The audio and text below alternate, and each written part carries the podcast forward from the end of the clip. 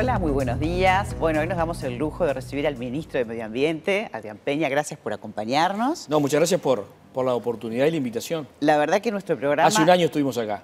Exactamente, en un estudio cerca, pero no exactamente en Éramos este. más chicos. Sí. ¿No? bueno, Ahora, vamos creciendo. Eso es muy bueno y Pero felicitaciones. muchas gracias. Para nosotros es un honor porque una de las premisas de este programa tiene que ver con el medio ambiente, la ecología, el, el cuidado, todo, de todo lo que ustedes hablan, nosotros también lo replicamos aquí. Por eso nos parecía súper interesante tenerte para saber qué es lo que está en el foco de atención de tu trabajo hoy. Bien. Eh, El agradecimiento por estar, porque es muy importante para nosotros poder contar, poder comunicar, poder hablar de estas cosas. O sea, en, lo que tiene que ver con la construcción de conciencia ambiental, la alianza con ustedes es clave, poder, poder comunicar y poder ir transformando en definitiva nuestra conciencia ambiental, que es lo que va a cambiar las cosas. Entonces, te, te agradezco mucho, no solo por la invitación de hoy, sino por tener en el centro de, tu programa estos temas. A ver, el Ministerio tiene algunas urgencias, este, temas que son bien importantes, que está atendiendo de manera este, inmediata, que tienen que ver con el agua potable, que tienen que ver con el saneamiento y que tienen que ver con los residuos. Básicamente yo diría que esas son nuestras tres urgencias. Estamos llevando adelante un proyecto bien importante que tiene que ver con la potabilización de agua tomada en Arasatí, departamento de San José, y de ese modo asegurar por 50 años el abastecimiento de agua potable al área metropolitana. Es un proyecto que lleva una inversión de 300 millones de dólares Wow. y es la inversión más importante en agua potable en 150 años. Y eso es bien importante porque además, al tomar del Río de la Plata, dejamos de depender únicamente del Santa Lucía y de aguas corrientes. Pocas ciudades del mundo de la dimensión de Montevideo dependen de una única fuente y de, un- de una única planta. Esto cambia a partir de esta inversión. Por otro lado, vamos a estar llegando... Y hay otro caudal Sí. de agua también, ¿no? ¿Qué hay? Digo, otro, otro caudal de Ah, bueno, digo. sí, sí, sí. Además, el río está comprometido, tiene sus dificultades, hay que seguir trabajando en el Santa Lucía, es una de nuestras cuestiones, lo que tiene que ver con la calidad del agua. Este, hay un montón de acciones y estamos entrando en la segunda generación, como se denomina, de cuidado de Santa Lucía. Eso sigue siendo prioritario porque el 70% del agua potable para el área metropolitana seguirá saliendo de ahí, pero ahora con otra alternativa. Y eso es muy importante desde el punto de vista de la seguridad. Pero a su vez estamos avanzando en materia de saneamiento, que es otra urgencia, sobre todo en el interior del país, donde tenemos una cobertura del entorno del 50%. Eh, tenemos un plan que llevaría unos 12 años para llegar al 92% en el interior del país. Vamos por la primera etapa de ese plan, llegando aproximadamente a entre 55 y 60 localidades en este periodo de gobierno, con una inversión también del entorno de los 300 millones de dólares. El tercer punto, urgente para nosotros, es avanzar de manera clara en la gestión de residuos. Por primera vez, el Uruguay tiene un plan nacional de residuos, un plan nacional integral de residuos, era un mandato de la ley, no se había cumplido. Nos llevó un año preparar ese plan, lo presentamos en diciembre del 21 y hoy todas las corrientes de residuos tienen su plan de gestión y su hoja de ruta.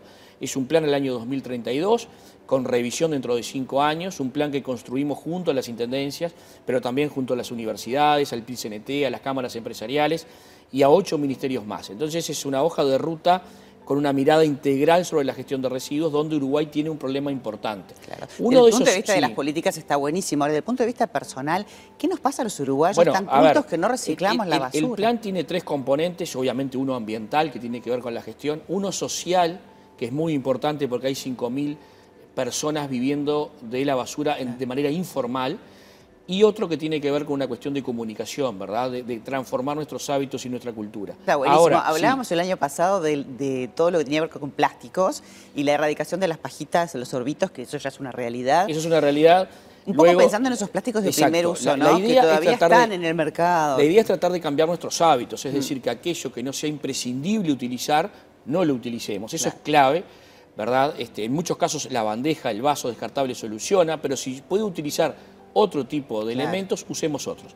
¿A qué vamos? A enterrar lo menos posible de basura y que cuando se entierra sea en condiciones ambientalmente sostenibles. Hoy, en el interior del país, solo hay tres lugares con autorización ambiental, que son Maldonado, Rocha y Río Negro, Fraiventos.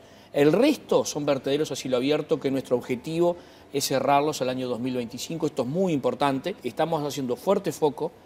Luego de todos estos temas que son importantes, que son urgentes, que son de gestión, bueno, nuestro foco está en consolidar esos procesos de Uruguay, país natural, ¿verdad?, productor de alimentos. Y en ese sentido, bueno, hay que mejorar muchas cosas, hay que cambiar muchas prácticas, pero también se vuelve imprescindible lograr certificar determinados procesos en el Uruguay. Entonces estamos eh, precisamente eh, tratando de transformar el concepto de Uruguay natural en Uruguay sostenible. Claro. ¿verdad? Y desde el punto de vista de los agrotóxicos... Y allí hay, allí hay un montón de herramientas que estamos trabajando. La más importante que estoy presentando en estas horas en, Estocolmo, en la cumbre de ambiente, es la huella ambiental de los sistemas de producción ganadera. es decir, le queremos mostrar al mundo cómo afecta el agua, ¿no? la biodiversidad y el aire la producción ganadera en tres indicadores, que no necesariamente nos van a dar bien, ¿no? Nos van hay indicadores que nos van a dar señales para tratar y tener que corregir esos indicadores.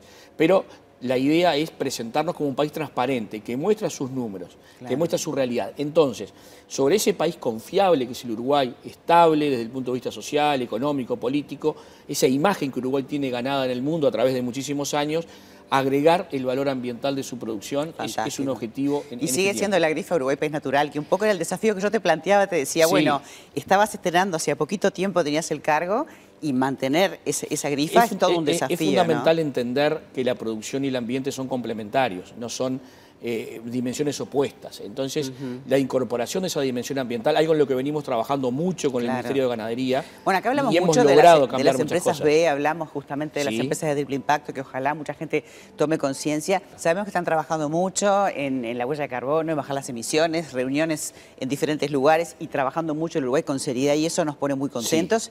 Y antes de irnos, porque tenemos ya que irnos, sabemos que van a trabajar con una feria que, sería bueno Sí, es bien importante, los invitamos a todos es una feria, la primera Expo Uruguay Sostenible, la coordina, la organiza el Ministerio de Ambiente, pero participan más de 100 expositores. Son tres días de mucha actividad, es un paseo muy lindo para ir, para ver, para conocer y sobre todo en estas mesas que son 15 mesas temáticas con profesionales, con técnicos hablando de estos temas, lo que estamos tratando es que el lenguaje sea accesible para que todos ustedes puedan ir ir, preguntar, conocer y aprender en materia Y seguir tomando conciencia y alinearnos con estas políticas que van hacia donde queremos. Exactamente, es un evento además ¿eh? declarado de interés por el Ministerio de Turismo. Muchísimas gracias por no, gracias, gracias por la oportunidad. quedaron cosas colgadas, así que vas a tener que volver. Con mucho gusto, con mucho gusto. Hay muchísimos celebraremos temas y el, el, Día del Medio Ambiente con toda esta información y contentos de todo lo que se está haciendo. Muchísimas Y reforzando el compromiso. la mejor forma de celebrarlo es comprometiéndonos. Gracias por habernos acompañado.